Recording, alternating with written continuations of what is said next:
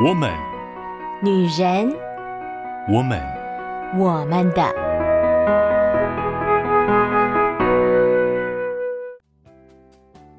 Hello，Hello，hello, 各位亲爱的好朋友、好姐妹们，我是你们线上的好闺蜜秋雨，很开心今天又邀请到了 Roger 哥、凯特姐，要来跟大家分享进入婚姻后家中的大事该怎么面对呢？那事不宜迟，就让我们来欢迎他们。好，让我们再一次欢迎我们的 Roger 哥跟凯特姐，欢迎。Hello，大家好。Hi, 大家好。我们之前呢聊过了关于啊、呃、Roger 哥跟凯特姐他们的恋爱故事，然后进到婚姻以后，然后上礼拜我们分享了很多就是让人很爆炸的生活小事。那么今天我们就要进入一个比较大一点的主题，这其实是很大的事情，但是我觉得在每一个婚姻里面都一定会遇到的。第一个就是财务。对，就是基本上，我觉得现在大部分的家庭或者是夫妻，可能多多少少双方都有一些经济基础或能力，那种完全没有的，就是没有那么多。但是呢，不管是一方有有能力，或者是双方有能力，都一定要去进入到说，那家庭的开支怎么分配啦，或者是这些收入我们应该要怎么使用啦？那到底是我我赚的钱有多少是我自己可以去去使用，或者是家庭？里面可以使用，我觉得这其实很常会在夫妻之间成为那个冲突的一个很大的点，所以我想要问一下，就是不知道 Roger 哥跟凯特姐，你们在面对这样的议题的时候，你们是怎么样去沟通的？嗯，你你先说好了，你先说。呃，我们其实在这结婚这十几年当中，尝试过几几种不同的模式来做。家庭的经济的支出，包含预预算的方式啊，比如说放放不同的信封袋，上面写着 就是不同项目的哈，嗯嗯，那或者是当然直接明了的，对对对，那然后这种也试过，后来没有继续用，然后呃，当然最主要就是我们会持续的记账。嗯嗯，那就是那也有一些时候，就是一天下来就要想一想，今天到底花了什么钱，然后嗯，但那就就比较麻烦，可是它却就比较明明确。嗯嗯，我记账真的很麻烦呢。对，那我们后来也记了，大概也可能断断续续也超过十年了吧，应该也有。那后来都比较，后来的支出都比较稳定了，大概的需求大概就那些这样子。OK，对，那呃呃，因为我们两个人大概都不是。呃，物欲很强的人，嗯，所以各自需要花很多的钱的这种情况也不太多。嗯，所以我们应该，呃，应该是说我们在结婚之前就上过一些婚前辅导的课程，嗯，那里面也会谈到就是家庭的一些消费跟跟预算。比较好的事情就是我们定出一个数字，嗯，那个数字以下的我们就弹性，大家自自由，你想买就买，但数字以上的我们就要讨论，就要彼此双方确认。哦，那那时候我们好像定的是一千块吧，那因为那个时候一千块还我我记得是一千块。那但是但是但是一千块对，现在已经没有了，因为一千块现在还很很很难用嘛，对，一千块现在就 对，所以我们但是我们那个时候基本上就就建立了一个共识，就是说也建立了一个习惯，就是需要花什么钱，我们大概会告知彼此一下。好，那买之前我们也会确认一下，那要不要买这个，或者是买那一款这样子。对，那。那有一些东西他比较有概念的，或者是我完全我觉得都没差的，我就说那你决定。嗯，那那我我信任你的判断。嗯，那那有一些东西就是我决定。对，所以基本上我们大概好像还没有为钱的事情而大大吵过吧？嗯，应该没有。包含小吵好像也没有。我目前没有脑袋当中没有画面。对，我们好像我们不会争执，但是我们会讨论比较。多一点的讨论，对对对，或者说有一些东西，如果还没办法形成共识，嗯、要要你觉得要买，我觉得不要买，或者反过来，嗯、这种情况发生的话，大概我们就会再酝酿一下，哦，就会再有一个后续的讨论，直到大概共识形成。OK OK，那有没有在讨论的过程中，就会感受得到说，就是曾经有过谁觉得这个东西真的很需要，但是另外一方就觉得啊，我觉得真的没有没有那么需要，所以就是。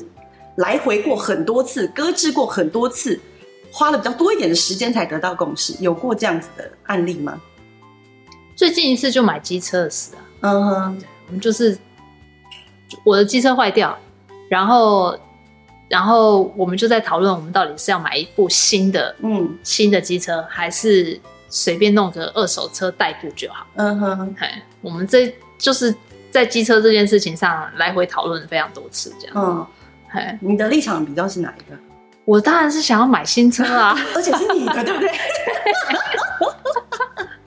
对啊，但是我就会觉得新车比较安全，嗯嗯，然后不用维修，然后一堆有的没的问题，嗯、就骑一骑，哎、嗯，哪里又坏，哎，哪里又又需要修什么，嗯、我觉得那很麻烦，我我就很讨厌很麻烦的事情，所以我就会比较倾向买新车啊。但是他就觉得啊，你就平常又很少骑。那、啊、你骑就是接小孩、接送小孩，啊，跟菜市场买菜，去捷运站，这样就这样子，就是好像不太需要很高档、很高档、很好的车，嗯、就是你就随便一台车，新车怕被偷啊，对对对，嗯，对啊，所以他就觉得就是应就是买买个二手的这样子。另一个就是新车其实也很贵嘛，那我们也大概没这个预算可以就就就砸下去买了这样子，嗯，对啊。所以这个这个是你们晋级当中比较就是激烈一点的，其实也没有激烈，就是说我们各自有不同的考量，嗯、那来回的讨论没有还没办法形成太快有共识，但是我们就讨论、嗯、多讨论了几次，嗯，所以对你们来讲，你们会觉得如果是在财务上面有一些不同的想法跟观点的时候也没关系，就不急，然后呃等到讨论到两个人都 OK，然后再去做这样的决定。对，大部分的时候是这样。嗯，从来都没有过，就是有一个人真的觉得，就是怎怎么会这么难沟通呢？就是这件事情，你为什么这么坚持你的想法呢？有过这样子过吗？就不是不是到很激烈的争吵，但是在沟通过程中有点沮丧，有过吗？这样的经验，就对方真的很想要一个东西，或者是对方真的觉得这个东西不需要，好，好像好像还好，因为大部分他都会被我说服啊。后来都会被我说服，或者说我就我就接接受了他的他的他的他的要求或他的期待这样子。那我可以偷偷问一下，就是 Roger 哥，你有曾你你自己想得起来，就哪一个是你真的有一点无奈不得已要接受的东西？好，好像某某一个什么比较贵的保养品还是化妆品，你两两两万多块还是多少钱的？哦，对，便宜耶，好像是吧？在某一次什么展场还是什么东西就看到，然后他就。哦他就很想要，他也觉得说这个就是各各种各种各种尝试说服这样子。我是脑波弱，你知道？对。然后后来他就说，那就当我生日礼物吧，什么之类的。嗯。然后后来我就就就是后来他就是我好像就觉得说，好了，那你你真的很需要，很坚持。然后这个东西我也没有评估能力。哦，对我我没办法评估这个是好还是不好还是什么的。OK，然后后来我就就就就接受，就就认命的接受。大概脑波弱这种事情，就是就是有过几次，这个 次数次数也没有很高了，不然我们就倾家荡产了。就因为次数没有很高，所以偶尔来一次，就是 Roger 就我觉得还可以了。OK，就就当做宠爱老婆这样子。哦，我其实蛮常听到，就是女生有的时候就会看到一个什么东西，然后看到它在打折，在折扣，然后其实那个价钱并不是说真的到很便宜，但是因为跟它原价比起来，感觉差很多，然后就会好像就觉得很赚，对，就觉得没有买好可惜哦，真的。嗯、啊，后来买了以后觉得，嗯，就是就那样吧，就慢慢用，慢慢保养，也没有变得比较年轻。哎，对，所以其实生活中有一些事情，就是就就算好没有用也没有关系，为了家庭的和谐。但是我觉得我们家就是没有什么争执，也有一个原因，是因为我们家只有一笔收入。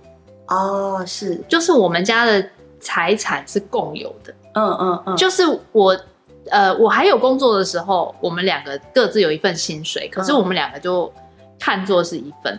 哦，就是比较不会有什么你花你的钱，我花了我的钱。如果你想买，那你花你的自己的钱。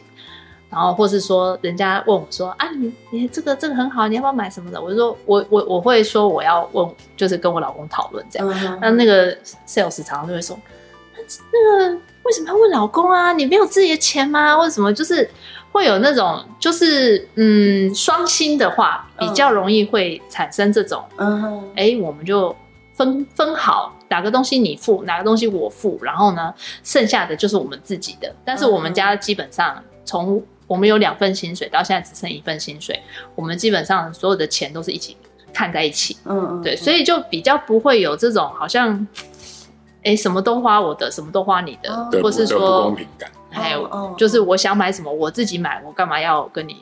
对，你凭什么？凭什么干涉我的钱？干涉我要买什么？对，我觉得这个这应该是蛮大。嗯，这个是背后蛮蛮重要的概念吧？对，就是两个人都很好的去视为这就是我们家的共同的一笔这样子。嗯，我觉得这个其实真的真的比较可能是比较关键的地方，因为现在其实还蛮少的。对，其实蛮少，而且这样子就是呃。没有，就真的是说没有零用钱，就没有自己手边那种想要花的那种零用钱的感觉。嗯，我觉得有两个点啊，一个是呃，我蛮同意一个概念的，就是呃，在婚前课程里面，呃，老师给我们一个概念是说，大家蛮喜欢有所谓的自己的私房钱藏起来，嗯、然后不要让对方知道你用的时候，对方也不用生气，然后就就也不用经历一一番风波这样，但是。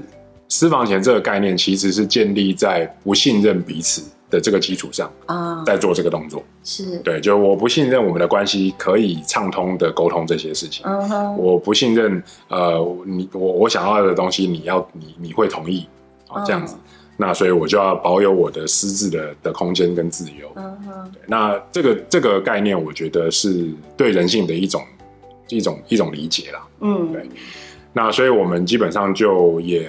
有一个共识，就是我们不会去所谓的自己弄一个自己的私房钱藏起来这样子，所有钱就是公开透明，然后家里需要花什么钱就就就就透过记账也都很清楚。嗯。那另外一个点是，如果我们真的因为自己的个人兴趣，我们需要买一些对方完全不理解、不认同、不在乎的东西，那有没有可能？我觉得有一个很好的东西，就是公平。就譬如说，我们每个人就规划每个月你三千块，我三千块啊，我们各自去想买买想买东西，嗯嗯嗯，这个公平的模式作为前提，大概就可以免去很多的冲啊冲突，就等于完全是用公积金的方式来思考这样子，然后大家都拿一样的。的，如果要有自己的花花费的话，那就是也就是都是一样的这样的就公平嘛，对。然后哦，我觉得这样其实蛮好，但这真的不容易，在现在真的真的。但是困难是什么？所谓的不容易，困难在哪里？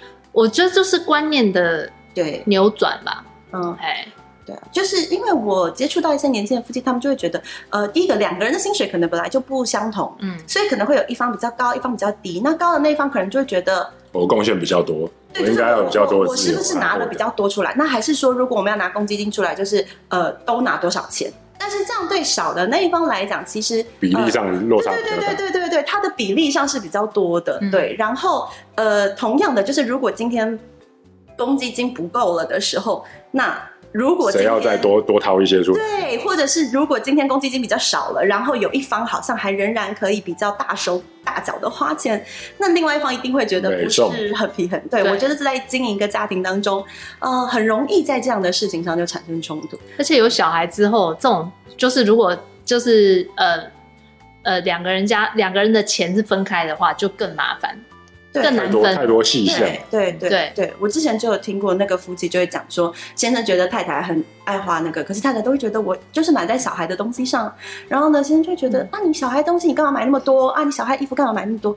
对，那太太就会觉得我买给小孩，为什么你要觉得我不行？然后先生就觉得啊，我都因为你我没有花什么娱乐的钱，但是对去就是去对看的时候，他很少花，但他可能一花就是大笔，对，就是比较。多的钱，多的金额，对，那你就会觉得哇，这个事情吵起来吵不完呢。我觉得大方向就是需要去寻求两两个人觉得的公平，哦、嗯，因为那个公平不见得是金额上面数字的公平，有些时候是感受上的，嗯，对，所以这个寻求公平的过程其实是重要的一个方向啊，哦、嗯。所以在财务这件事情上，因为它相对客观吧，就是有个数字，很明显的有数字跟呃家庭的支出这些东西都是一个很简单的、清楚的，它可以呃比较不涉及感情，所以我觉得这个要讲公平，好像就比较容易可以去去有的对话，嗯，那应该是吧，嗯。如果在财务上面，我我觉得是可以这样讲。那另外一个，我觉得在呃夫妻甚至家庭里面很大的一个就是亲子的。不管是教养、相处，然后互动模式，我觉得这个有一点难讲公平哎。最近特别最近父亲节刚过，就比较有感觉，因为有的时候父亲就会觉得蛮不公平的。你看那个所有的网络上的迷因或什么的，母亲节就是哇，妈妈很伟大，妈妈辛苦了，然后父亲就是嗯。父亲嘛，就是要要付钱的那一个，就不是说哇，爸爸辛苦了，爸爸就不是，就好像比较多调侃一点的，然后好像没有那么多温情的。对，我觉得那在亲子这个部分要怎么样去互相协调或有一个共识呢？你有想到什么要先说吗？你你先说好了，因为我觉得就就是嗯，变成我先说，因 为 因为我自己的原生家庭是比较就是呃。在亲子关系是比较疏离的。哦，对，所以其实呃，Roger 他他们家的亲子关系是很紧密的，嗯，所以我觉得我们这个家庭在很多亲子互动的时候，其实他出了很多的力。哦，所以他是很认真的在跟孩子们互动，嗯，对，所以嗯。当然，我觉得因为工工作，他还是要工作嘛。嗯。那工作的时间跟家庭的时间，呃，我们在呃起初呃开始工作，就是就是有小孩之后，呃，其实他就就我们就有讨论过啦，嗯、就是对于呃家庭时间的分配什么的。然后，那我觉得 Roger 他是能够分得蛮清楚的，所以就。嗯跟呃家庭时间跟工作时间，他其实就都会特意的把那个时间保留下来，哦、这样切割的蛮清楚的。嗯哼，就是尽量不要在家庭时间的时候工作这样子。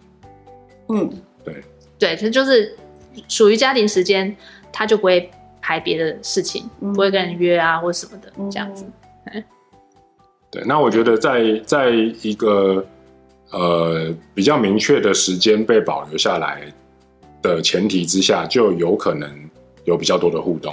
嗯，对，譬如那那至于互动的内容要做什么，呃，怎么怎么运用，可能跟小孩一起啊读小的小的时候读故事给他们听啊，或者是大一点的时候玩一些桌游啊，啊，那这些都是好的互动方式，也都在这些过程当中建立一种沟通和信任。那以至于当有一些。需要呃表达呃我们要管教的这些时候，有那一个信任的前提在，嗯，那比较比较能够去去对话和管教，而不会好像就撕破关系了。嗯嗯，那毕竟就是 Roger 哥还是比较少的时间在跟孩子们的互动上，会有觉得就是呃，身为父亲、身为爸爸这个角色。的确，有的时候就是没有办法像妈妈做到的一些什么样子的事情，或者是就觉得哇，在男女的角色上来讲，的确有一个很明显的落差感嘛。我觉得在我的我的 case 里面倒还好，因为、uh huh. 因为我的工作形态有比较大的弹性，可以跟小孩啊呃，呃有一起吃饭的时间。Uh huh. 那我觉得这个作为一个跟小孩相处的的的重要的呃时光，呃，跟妈妈。跟他们相处的时光来说，我觉得不会有这么极端的落差。OK，对，所以，所以在这一个呃重要的时刻当中，而且现而且晚关于晚上什么时候让他们上床睡觉，uh huh. 我跟呃太太也有就是轮流分配送、uh huh. 送小孩洗澡睡觉的时间，uh huh. 所以这一种呃生活当中的互动大概不会是有这么巨大的落差。嗯哼、uh。那你们当中谁是黑脸，谁是白脸？有这个角色上的分配吗？没有很明确，没有很明确。但是有时有时候需要做一点，就是那种法官的角色，还是他比较，还是？可是我觉得 Roger 哥很性格比较温和呢。他很温和，可是他很有条理。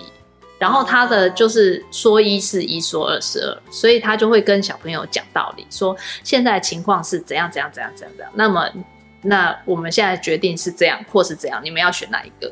然后或是说他就会就是他他的那个在小孩管教上面，他会比较不会像我那个太容易就松手情绪嘛？对，松手，好你会就。觉得因为他们觉得很烦，然后就觉得啊算了算了这样吗？有时候，我我因为我会受不了小朋友在撸，你知道就是因为小朋友一定都会试探爸妈的底线嘛。对，然后他们有的时候撸真的会撸到我觉得很受不了、很生气，我就会直接说去找爸爸。但我 也的确听过 Roger 哥就是对小孩说，呃，我不确定妈妈会不会认同这件事情，所以我觉得要等到妈妈回来。对，因为我我其实就是在他的就是有时候做一些呃，他跟小朋友做了一些决定，有时候我会不认同。有例子吗？我们我们我觉得大方向基本上是我们在大部分的教养的过程当中，我们的顺序是我跟呃 Kate 会先有共识，嗯，然后才来告诉孩子们说我们的规则是这样这样，嗯，但如果有一些特殊情况是，呃，我们还没有形成共识，但是状况来了，嗯，那我就先处理或他就先处理的时候，纵使对方另一方不那么认同，我们也先闭嘴。就是他，就让他处理到底。嗯，然后结束之后，这这个事件完完完结了之后，我们再找时间讨论一下，下次我们遇到这个情况有没有什么新的做法，要不要继续这样做？嗯，那我觉得合适的，我觉得不合适的，我们就对话。如果对话完了之后，我们有新的做法、新的规则，我们就会找下一个正式的时间，告诉孩子们说，经过爸爸妈妈讨论，我们觉得未来我们要做这件事情的时候，要用这个方式来来来规范。好，那。那这就是我们讨论之后的决定。有没有一个比较近类似，就是像这样子的，前面有一个不太一样的，然后后面这样改变的例子？最近好像有一个，但我突然想不起来那个事件是什么。对，我有点忘了。就是应该说，就是都会有印象中是，就是我可能私底下会跟他讲说，我觉得这样子不对，什么什么什么什么的这样子。嗯、哼哼哼然后，但是具体的事情就可能。有点模糊，这样好像有一个最近有一个什么，就是我对于其中一个孩子的的言行，我就有比较比较强烈的规限制和规范，还是处罚，有点忘了。嗯，对，那然后哦，洗澡事件啊，哦，好，对不对？洗洗澡事件，因为我们后来，因为我们家三个小孩，老二、老三，每个都在那边称。我你先洗还是我先洗？不愿意先去 洗，都不愿意先洗澡，最后就是弄到两个人都很晚才洗澡，嗯，超过了原本设定的时间，嗯，那后来我们就就设定了，就是要让两个人，一个人在七点半到八点之间洗，另外一个人就是在后面的八点之后的半小时，然后两个人决定好顺序，就是接下来一个月的这个这个安排，嗯，你如果超过那个时间你没有洗，你就不准不准洗了，嗯，OK，那所以其中一个孩子呢就超过了。超过了两次，嗯，应该说他当那一天他超过了，我就说那也不准洗了。但殊不知他昨天已经超过了，他昨天也也没有洗了。但这件事情是我不知道的，哦哦，所以他就很伤心很生气。然后我就觉得说那不行啊，你已经你既然规就是我们规范已经定得很清楚了，你不是不知道，嗯嗯，那你就不在意，然后或者是就不去洗，那就这样，所以他就很很痛苦。然后最后最后反正的话就就是一个。比较僵局的感觉吧，后来后来他就去找你了嘛，对不对？对对对，他后来就找我哭哭这样子，然后我就帮他讲话。最后最后就是说，最后反正我们就就是说，那我们给大家一个一个宽容，一个恩典，就是一个月当中你可以有两次，就是你超过时间，但我们让你洗。哦，就留一点点，对对对，一个弹性这样子。所以后来后来他还是去洗了。那但是我们就要就是设定下来每个月一人两次的这个这个扣打，然后你要记录下来这样子。那如果他就就不洗呢？他如果就是觉得我就不爱洗澡，太好了，我就终于可以不洗了。如果真的如果真的遇到这个情况，我们大概就还会再修正我们要怎么 怎么怎么对付。OK。对，但是现在的状况就是他会害怕他不能洗澡，那那也就达到了我们设定这个目标的呃呃的。其实他们现在就自己设了手机闹钟。对，就时间到了就会这样就会想，他就会自己跑去洗。哦，对啊，那他就是他连续两天没有没有洗，就是因为他他没设闹钟嘛。嗯，啊，另外一个有设闹钟，所以另外一个有被罚过一次，所以他去设了闹钟。然后可是这个他没有设闹钟，所以他就错连续错过两天，所以从那天开始他就设了闹钟。我就对啊对啊，我就跟他说你要设闹钟，不然你就会错过啊。就是嗯，我觉得就是你们家的孩子真的很乖。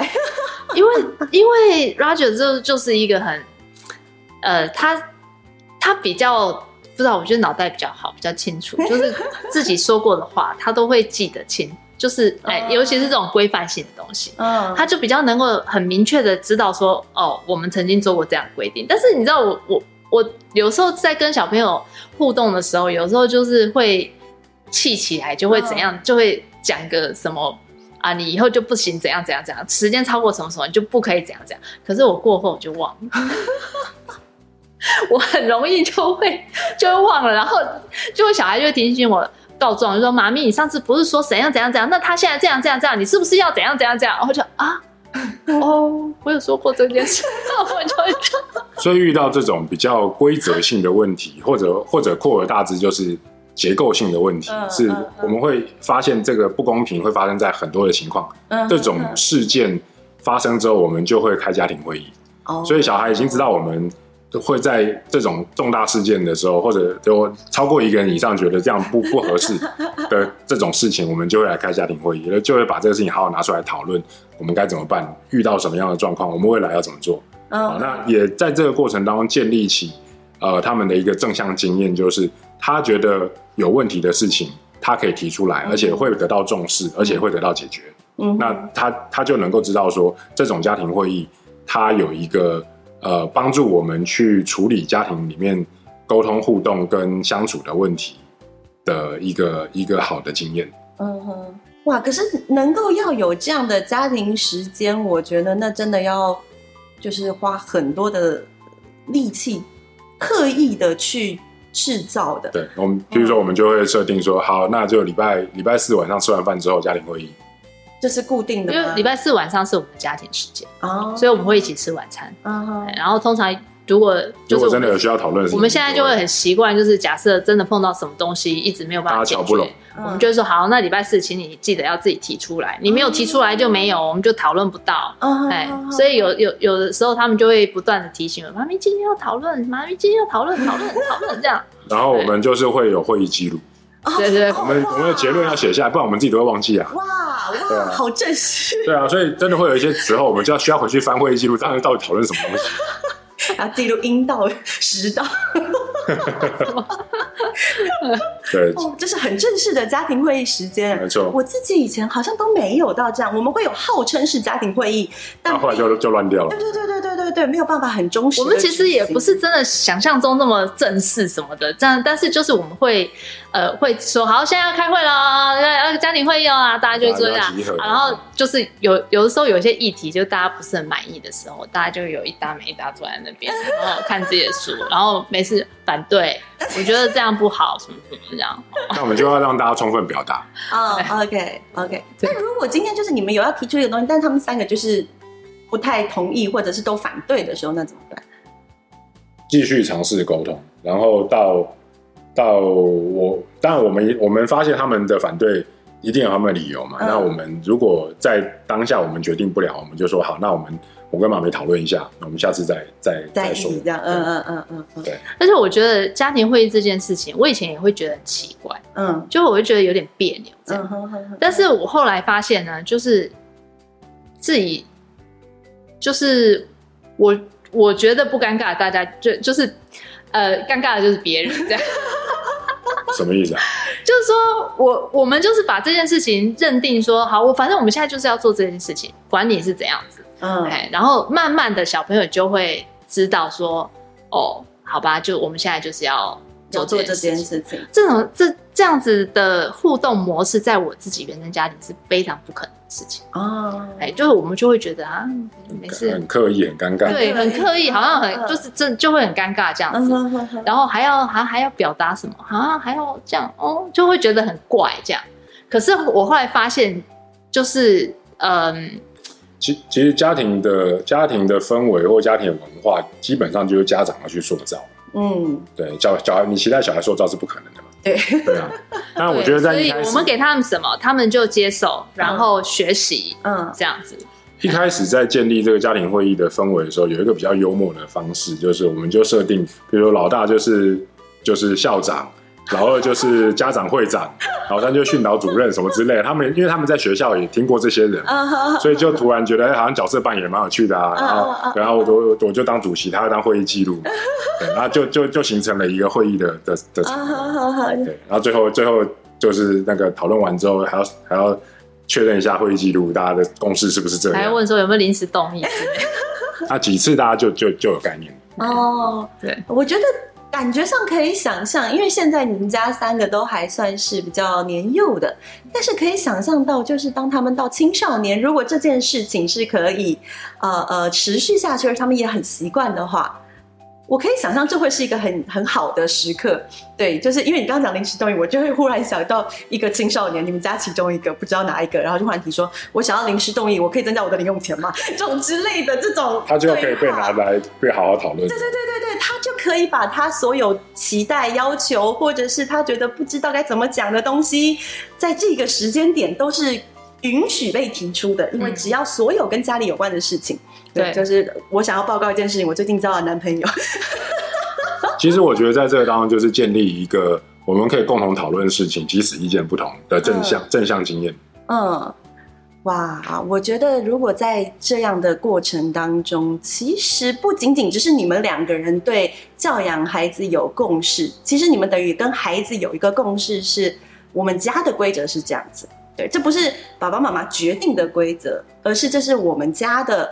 一起大家来遵守的事项，所以就是你们两个也遵守，那他们也一起遵守，就是这样子。而且我觉得他们也理解到，我们是会建立原则，但是在某些觉得试试行之后，发现还是我们有些时候有些结论好像不那么完美，嗯，但是大家觉得好像也只能这样，我们就试行一个月，嗯哼，啊，然后需要修正再来修，这样子。啊就不有原则也有弹性，不会是爸妈说了算，或者是怎么样决定了以后就非得要这样不可，然后可能有点不满，或者是有一点什么情绪还不能讲这样子。嗯，嗯，我觉得这挺好，我自己家以前都 没有这样做过，我也从来我其实结婚以前生小孩之前我都 没有想象过。这件事情也的确需要父母双方一起来努力，如果有一方努力，另一方不想努力，那就不用玩了。对，这个这个结构就就弄不起来。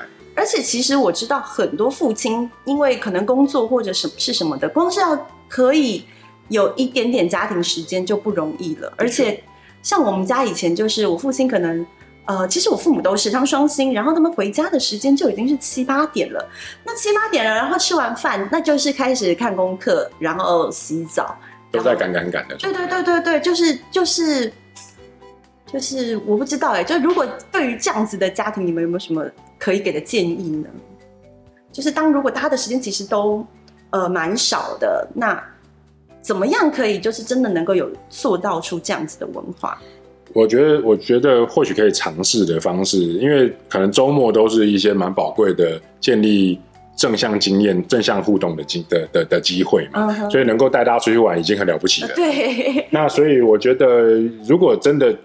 意识到这种共同共同讨论家庭事务，然后共同产生一个大家都同意的结论的这一个模式是重要的。嗯，那有没有可能在呃，比如说周末的时间，大家就是规划出一个时间，我们一起吃个大餐，嗯，然后就有正向经验了。嗯，然后同时也有一个是我们来讨论家庭的事情。哦然后试着从比较容易解决的问题开始，嗯哼，然后让爸，而且那个那个议题最好是爸妈本身也已经有共识，啊，让孩子们知道爸妈是站在同一边的，而不是他们可以轻易的分化或离间。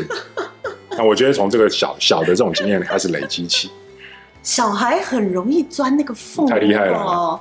你没有曾经被离间过吗？或感受到他有这个？意图，如果我没有感受到，我们就一定会去去抵挡这件事情。我们两个就会形成、oh, oh, oh, okay. 重新形成共识，或拿出来谈一谈。OK，我以前最经典的就是我我还没有机会经历到那个小孩离间夫妻的感情啊，但我以前就是在一个团队当中带小孩，然后呢，一个小孩跑过来就问我说：“啊，请问可以我可以去便利商店买东西吃吗？”我说：“不行啊，我们现在正在呃这个活动当中，不可以。”然后呢，结果后来过了不久以后，呃。我就看到另外一个男生的辅导带着他去便利商店买东西吃，然后买回来了，我就非常的生气，我就先问那个辅导说，为什么你会带他去买东西吃？然后他就说哦，没有，他就是跟我说他想要去啊。然后呢，我就转头问那个孩子说，你刚刚特别来问我，然后我已经跟你说不行了，你为什么还就去找了这个哥哥呢？呃，我不知道这跟性别有没有关系，但我觉得很多男生的确就会是。相对来讲比较容易就，呃，直接直觉的想说，反正现在这个孩子跟我提出了一个问题，那我就是要解决这个问题，所以呢，他不会去思考说现在整个团队的状况，或者是思考说这个孩子有没有可能刚刚已经问过别人了。对，所以呃，我记得就是呃，那个孩子被我念了一下，然后那个辅导也被我念了一下。对，我就跟孩子说你：你如果你特别是你已经来问过我了，那就是代表你已经知道了。如果你直接去问他，那我还可以就认为你是不知道。但现在是你是知道的，你是刻意的，那我只能就是比较强度的要告诉你说，就是以后所有的事情请都来问我，不可以去问其他人。对，那因为我是主责嘛，然后我就把另外那个男辅导讲一下说，你也是以后所事情请来问我。对，所以就觉得哇，孩子很厉害耶。他们真的会去各种试，说谁有可能是规则比较松的那一个？对，你们。所以我觉得，我觉得，所以我觉得有些时候我们可以啊保持一种警觉性，就是当他来问你的时候，你也要问问他说：“那妈妈怎么说？或爸爸怎么说？”哦，你有问过了吗？哦，那除如如果如果那像我有时候问他，他们就说妈妈说没妈妈没什么意见。哦，那那就那就好，那我决定。或者是我说这件事情由妈妈决定，OK，这样子，那就是我们把很多时候他说这件事情妈妈决定，他们就会说妈咪叫我们来问你，那我就说好，那我就决定。对，有些棘手的事情，我就会交给他去处理。这时候我们还是非常需要一个呃，可以就是比较有条理的 脑袋要清楚一点。没错，可以站得比较比较稳的。对对对。我自己认为，蛮多时候父母因为生活压力其实很大，时间又很少，嗯、然后又很忙碌，嗯，所以就会比较倾向赶快把问题解决就好了。对。对，那那因因为还有太多事情要弄，嗯，那但是如果能够。理解到，就是这些所谓解决问题的过程，其实也在塑造孩子的生命。嗯，背后的理念为什么要这样做？为什么要要坚持这个？嗯，其实也都在建造他的价值观。嗯哼，所以对我而言，我我如果可以的话，我会尝试说明我为什么做这个决定。嗯，然后我希望你们学会的是什么东西。嗯哼，那然后这就是呃，这就是我希望你们学会的。嗯，那然后一就是，所以我下了一个结论的同时，我会告诉他们理由。嗯，大概是这样子。这个这个这个沟通是需要时间的。嗯，甚至有些时候，你跟孩子对峙，他在生，他在拗，他在生气，他在情绪对你你你你的确需要跟他对峙。嗯，对，因为他也他也在探测你什么时候会放弃。啊，然后就是就顺着他了，就是你你可以撑多久，他可以撑多久，对对对，他只要可以撑的比你久，他就他就赢了，对 对。那所以有些我们也有经验，就是跟其中一个孩子对峙的，有的四十分钟，有的两个小时。当然这个是很特别的现象，特别的状况。平常也没那么多时间可以跟可以这样跟他对峙，但是有有了几次经验，他也大概就知道撑下去是没有用的啊。对，那我们就会重复的不断的表达，呃。你可以，你可以生气，你可以不不爽，但是你也同时要建立解决问题的能力。嗯哼，嗯，解决问题的能力，我觉得这个是，哦，我常年在带青少年，然后觉得青少年很缺乏，嗯，而且现在这个缺乏的感觉就是年龄越来越大了，因为其实我们的父母那一代，他们可能十六岁、十八岁就已经是非常具备着，就是面对生活各种面向解决。问题的各种能力，而到已经到我们这辈，其实已经可能晚一点。我们可能是大学毕业之后，我们才开始比较有这个感受，但现在可能就更晚。对，所以如果可以从他们幼年时期就开始培养这个能力，那像这样子的对话，就是你们之之间也会很常有这样子嘛？就是我们要讨论说为什么要做这个决定，然后它背后带来的就是我们想要给孩子的有有没有可能有不一样？就是。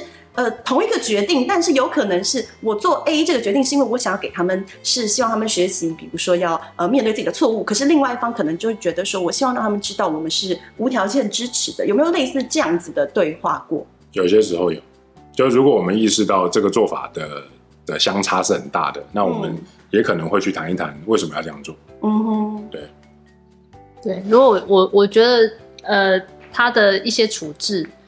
呃，过于严厉，或是说太放松，嗯、我我我有意见的时候，我会私底下跟他讨论。所以就是两个人就会谈到，就是最后觉得，哦，两个人都可以接受的方式。对，嗯哼哼。因为有时候我们在思考的角度会不一样。对呀，有时候他会呃比较偏向，呃，比如说两两姐妹吵架，嗯，他可能会偏向某一方，哦，我会偏向另外一方。但是处理完以后，我们会事后再再讨论，说哦，我我可以理解为什么这个他是这个样子，哎，那为什么就是我我会觉得。呃，我会想要这样处理，这样子。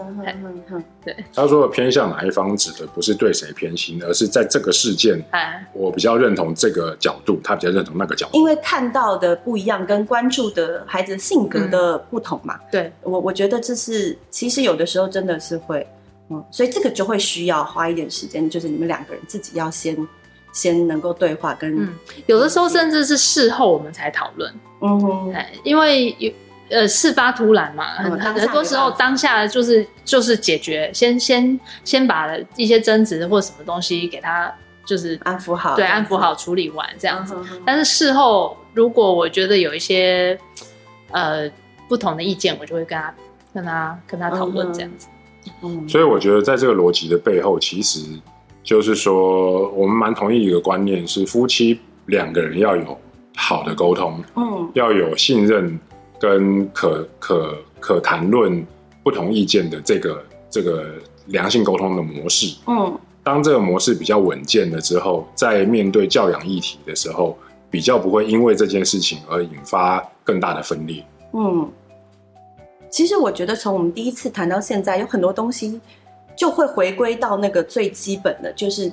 你日常有没有两个人本来就在累积那个呃，不管是关系或者是好的模式，嗯，如果日常都没有，遇到大事那一定就是就爆了，对，就是很难用好的态度跟比较理性的方式去对话。但是如果日常很多事时候，呃，不管是爱的关系有累积，或彼此信任的关系是累积的，然后呃彼此。能够相信对方也一定是为了这个家庭或为了孩子好。如果这些东西是累积下来的话，其实遇到这些大事是不至于就是一个事件，然后就整个爆起来的。啊，我觉得这真的是希望，嗯，希望很多的夫妻都可以能够在日常生活中大大小小的事就开始累积那个小小的看起来不是很重要，但是其实很关键的信任感。对。对可不可以简单的分享一下你们平常是怎么样累积信任感觉的？我我觉得倒也没有很刻意，就是没事这边说我爱你或者是什么。嗯哼。那我觉得信任感其实会累积在当他要，譬如说，当我要做什么时间规划的时候，我会先问他。啊。当有谁跟我约了什么，我我会先先去跟他谈讨论看可不可以约这个时间，因为我我认为我们的时间是是一体的，是共同的。嗯对，那 所以我觉得这些事情对方也会受到尊重，然后他也会知道你是你你你们你是信任信任他信任这个关系，嗯哼，所以时间表的规划，然后还有还有就是做决定之前，其实是跟对方做一点讨论，嗯哼，啊，那我觉得有听过一些人很对于他的配偶很生气的事情，就是说。他都只是告诉我他的结论，而不是要找我讨论。嗯，虽然对方可能觉得我就要跟你讨论啊，嗯、但另一方觉得没有，你只是告知我而已。嗯，那就很不受尊重。嗯，对，那这个这就是削弱信任感嘛。嗯哼，对，那所以我觉得信任感的的累积，其实都在小事当中去告，去让对方知道和让对方参与，嗯、然后然后征求对方的彼此的这个意见，然后来做出大大小小的决定。嗯、这个其实就是。就是婚姻嘛，就是生命共同体。嗯，就你在，你已经不是你自己做任何的决定了。你、嗯、你你的生命其实里面有另外一个人。嗯哼，我觉得这在现代稍微真的是比较不容易一些，因为现在比较多强调的是自我的个体要被照顾好。对对对对对对对，嗯，所以好像就。如果就是会讲到说，呃，双方应该要是一体或什么的，很多人就会觉得那样是不是会失去自我呢？是不是这样子？就是我要无条件的的的付出，还是我就是要全部都都等于，嗯，好像我没有办法自己做决定，我一定要依附在另外一个人。我对这件事情的看法是，我同意进入呃亲密关系，进入婚姻。一定会有某种程度的所谓的失去自我。嗯哼。但是这个失去自我，你得到的却是得到了我们。嗯哼。得到了这个共同。嗯。得到了啊、呃、彼此相爱。嗯。对，所以呃，如果你完全不想要有任何一点点的舍舍下自己或者失去自己。那最简单，你就不要跟任何人交往，你就好好一个人活着。对啊，那就可以最大程度完整的保留自己了。对，那那就那就你就一个人快乐的活着。说的真好，我也这么觉得。好的，今天很开心，还是很谢谢呃 Roger 哥跟凯凯特姐能够来跟我们分享。听说下个礼拜我们要聊比较刺激的，就是劲爆话题。没错，就是非常鼓励大家敬请期待。下个礼拜我们要讲真的非常劲爆，就是已经偏向十八禁的部分了嘛。嗯，好的，谢谢谢谢，再一次谢谢 Roger 哥跟凯特姐，谢谢谢谢。